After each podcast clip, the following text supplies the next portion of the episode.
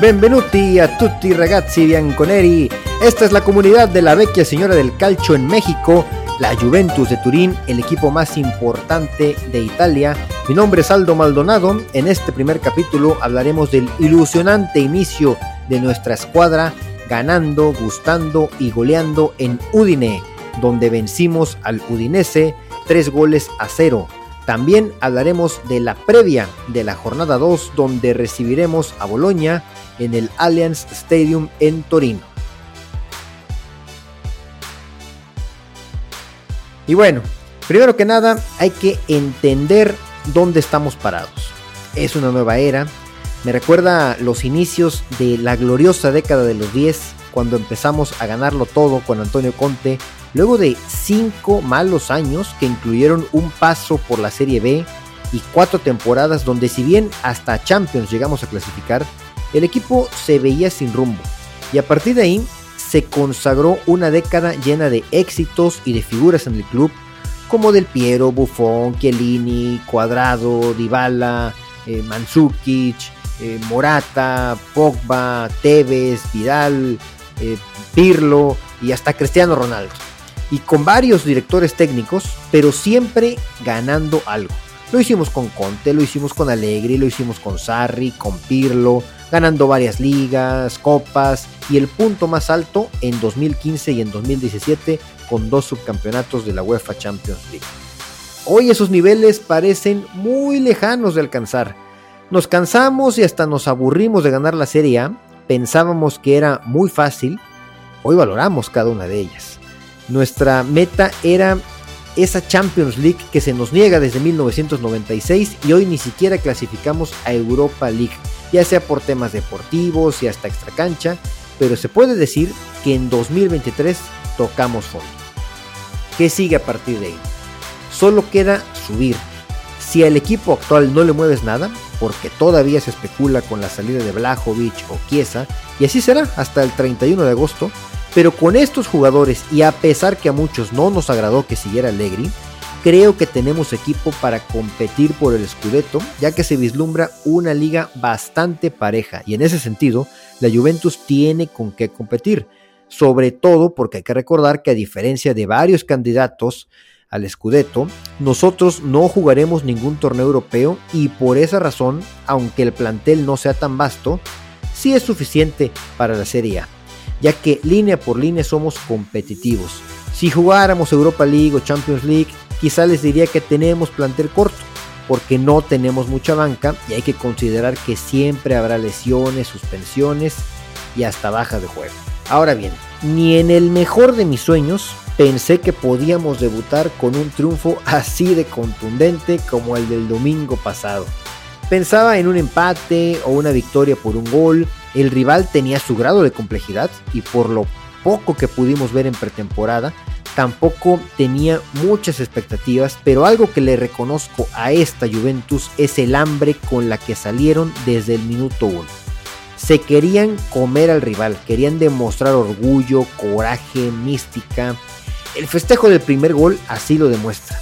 Una salida a tanta presión, desahogaron, eh, todas las pelotas divididas las ganábamos, se veía mucha determinación.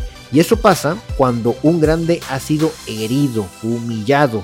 Quieren regresar con todo y la verdad es que así nos vimos. Y bien, un partido disputado al norte de Italia en la región Friuli, Venecia, Giulia. Los dos equipos tradicionalmente juegan de Bianconeri, por esa razón jugamos con esa hermosa playera de visitante, esa playera negra un bonito estadio, el Dacia Arena, que hace poco fue remodelado, tiene una capacidad de 25 mil personas, obviamente estaba lleno, y me encantó ver la presencia de nuestros tifosi, escandalosos, haciéndose sentir como en los viejos tiempos, que nos escuchábamos a todo lo que da en la cancha del Madrid, del Barcelona, del Bayern, y ni se diga en el Giuseppe Meazza y bien, salimos a la cancha con un, 3-5-2 que nos ha identificado en los últimos tiempos con Allegri. Chesney, arquero veterano experimentado de 33 años. La defensa con el capitán Danilo, ¿sí? Danilo terminó siendo el capitán. Bremer, que cada vez es mejor. Y Alexandro, que me parece que cumplió.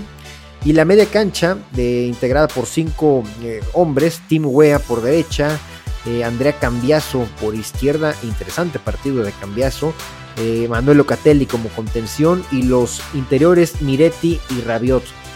Y arriba, bueno, nuestras grandes figuras, Dusan Blajovic y Federico Chiesa.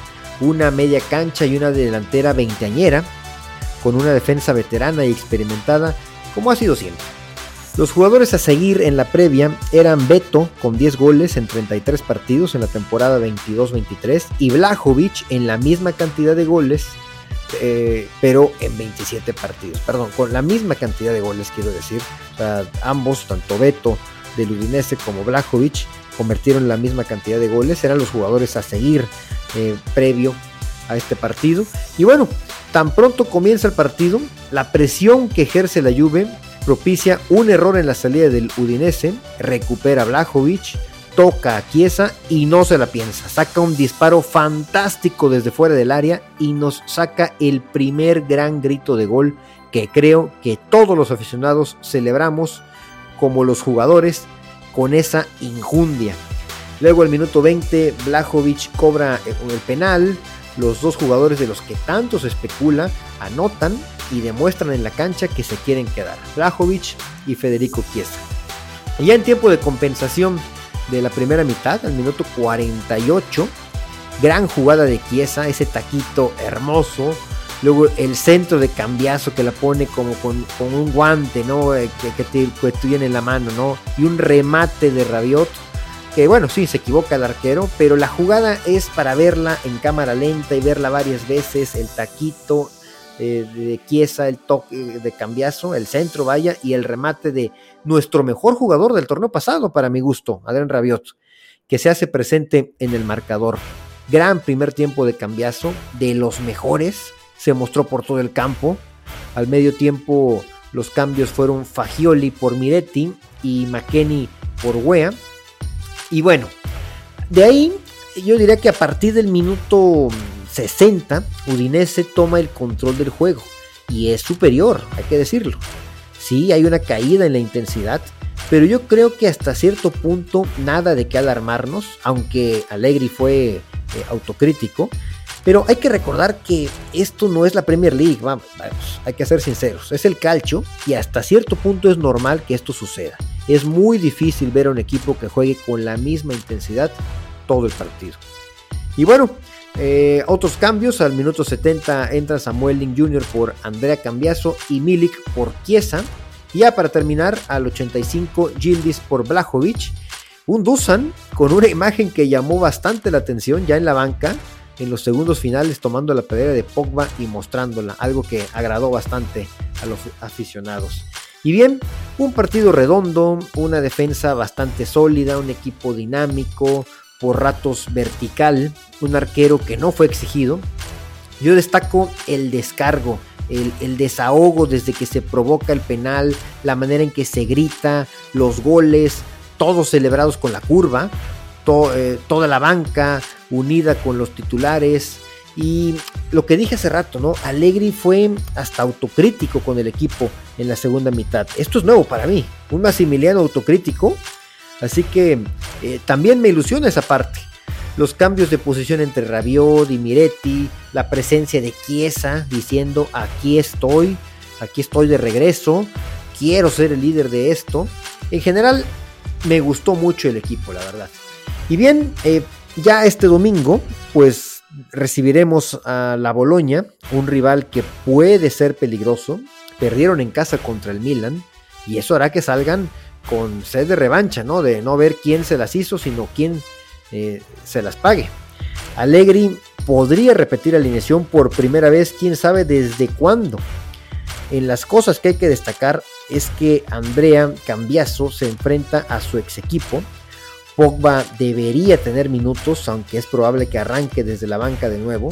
Me emociona saber cómo regresa, si lo tenemos al 100. Debería ser un espectáculo y una fortaleza en media cancha. Y bueno, la continuidad debería ser una de nuestras fortalezas esta temporada. Esperemos no haya tantas lesiones, no jugaremos en Europa y eso es un factor a destacar. Y por otro lado, esperemos que se llene el estadio. el apoyo al 100%, la afición, que se meta, que conecte, que pese nuestra cancha, por favor. Y bueno, con todo y todo, el calendario me parece benévolo. Deberíamos ganar este domingo. Ojalá repitamos alineación. Ojalá liguemos dos triunfos al hilo y tomemos una buena racha que pueda hacer la diferencia al final del torneo. Recordemos que el objetivo principal es volver a Champions, pero en una de esas, como dije al inicio, en una liga cerrada, competida, todo puede pasar y hasta campeones podemos salir. Pues eso es todo, amigas y amigos. Gracias por escucharnos. Síganos en X o Twitter como arroba juve-mx y mi cuenta personal arroba aldo-maldonado. Déjenos sus comentarios y hagamos más grande esta bella comunidad de la Juventus en México y Latinoamérica. Ciao ragazzi, fino alla fine.